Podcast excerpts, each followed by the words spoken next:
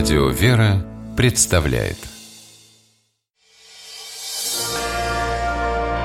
Прогулки по Москве О видимом и сокровенном Здравствуйте, дорогие слушатели, меня зовут Алексей Пичугин, и мы отправляемся гулять по Москве. Сегодня по Москве мы гуляем в компании Михаила Хрущева, преподавателя истории, москвоведа. Михаил, здравствуй. Здравствуй, Алексей.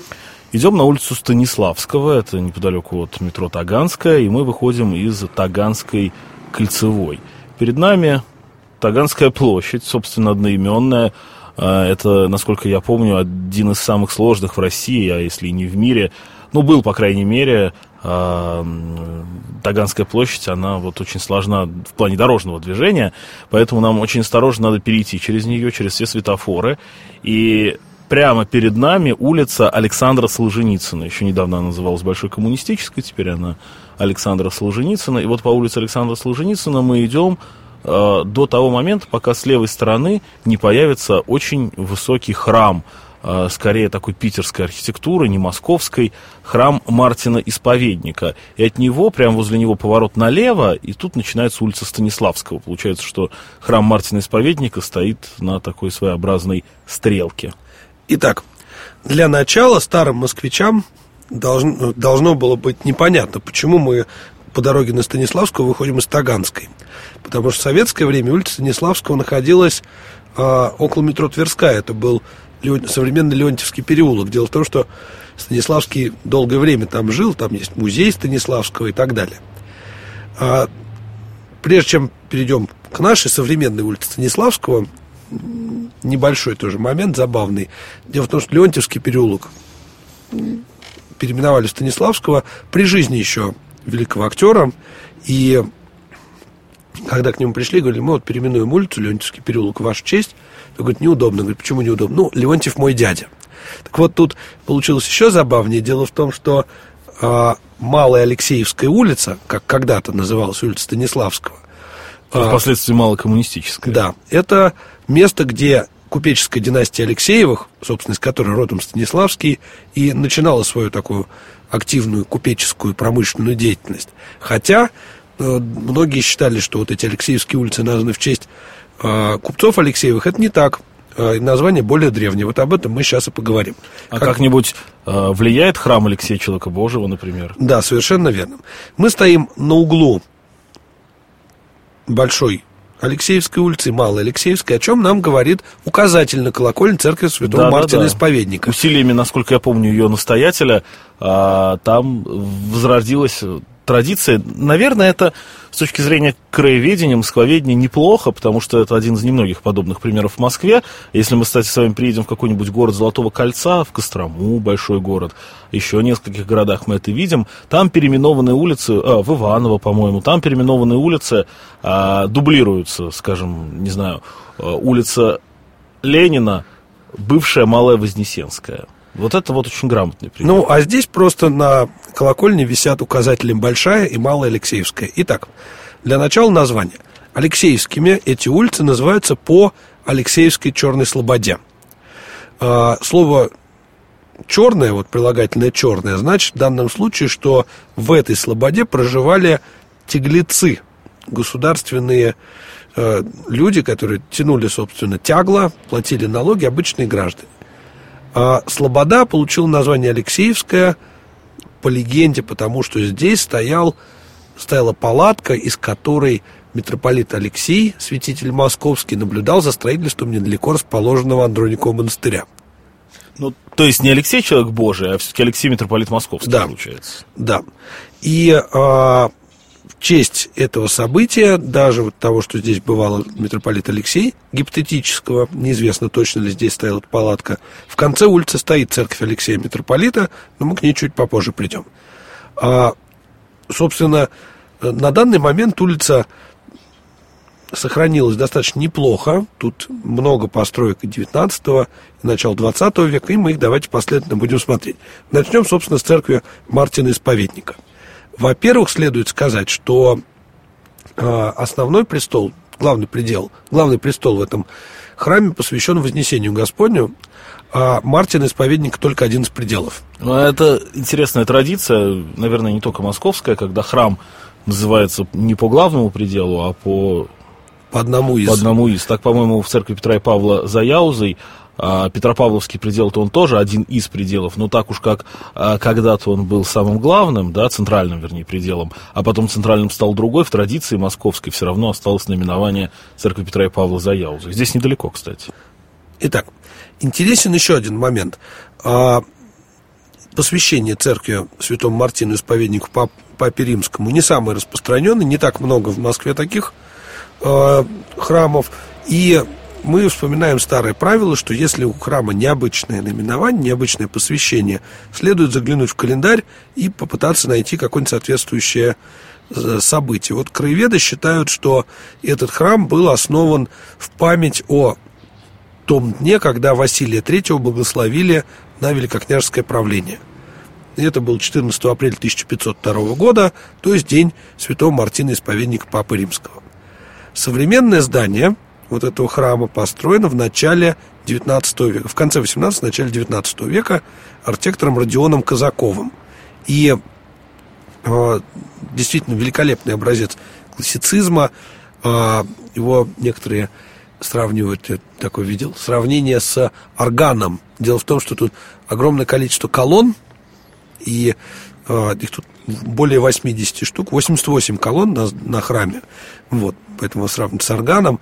А, этот храм провел, произвел большое впечатление на французов, которые ну, были прошу прощения, я да. тебя перебиваю. А, вообще в традиции Родиона Казакова были колонны. На какую постройку не взгляни, Варвары, мученица Варвары на Варварке, будут те колонны и портики. Не сохранившаяся колокольня Андроникова монастыря, тоже его и тоже здесь неподалеку. Она вообще почти копия колокольни, которую мы видим у Мартина Исповедника.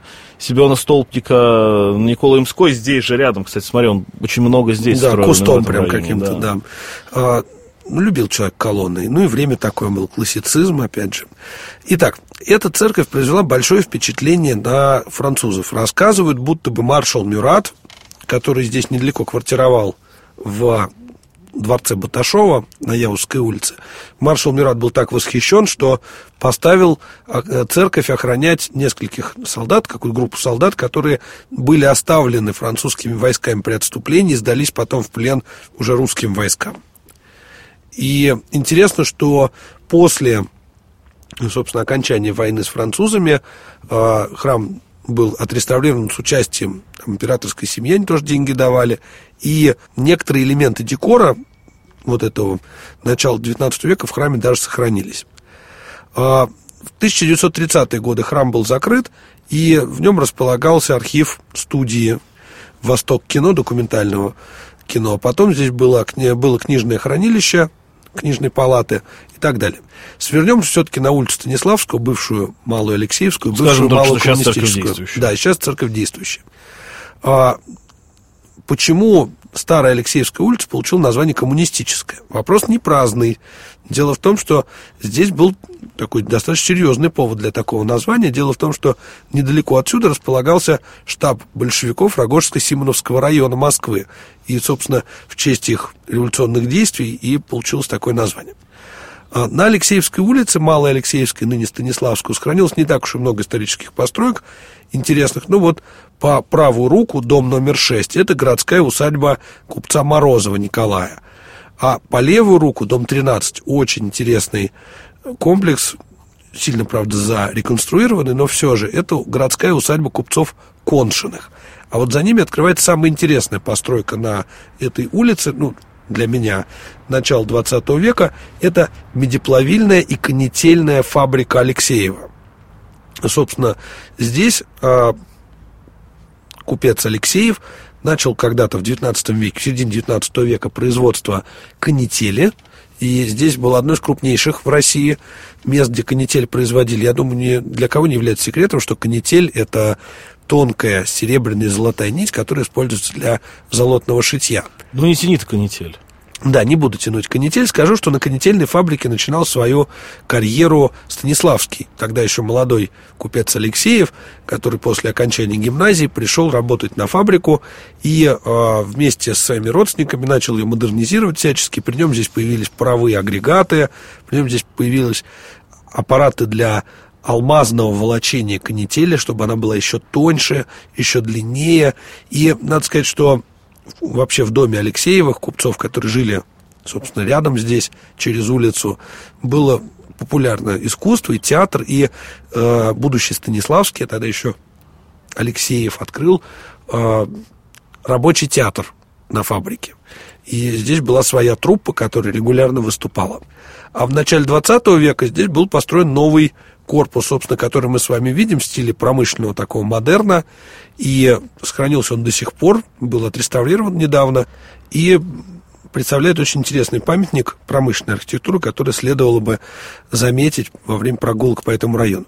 И в конце улицы, по ее левой стороне, стоит храм Алексея митрополита Московского. Построен этот храм в середине XVIII века Дмитрием Ухтомским, замечательным зодчим Елизаветинской эпохи. Построен этот храм в стиле барокко и э, очень неплохо отреставрирован, снова действующий. Э, в советское время его хотели вообще снести, но потом оставили под завод специальных сплавов, долгое время он здесь располагался.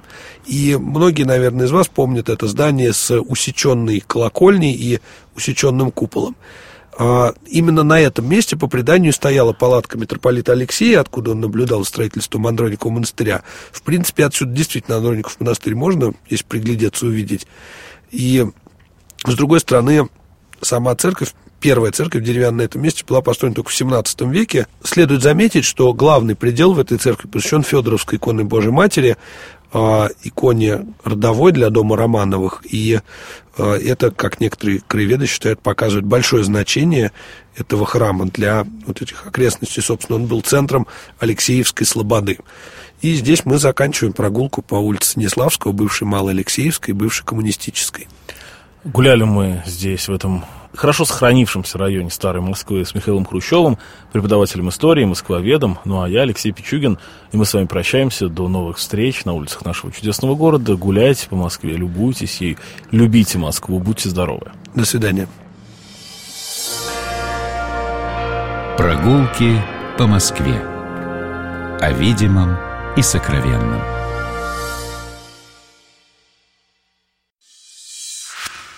Программа «Прогулки по Москве» произведена при поддержке Комитета общественных связей правительства Москвы.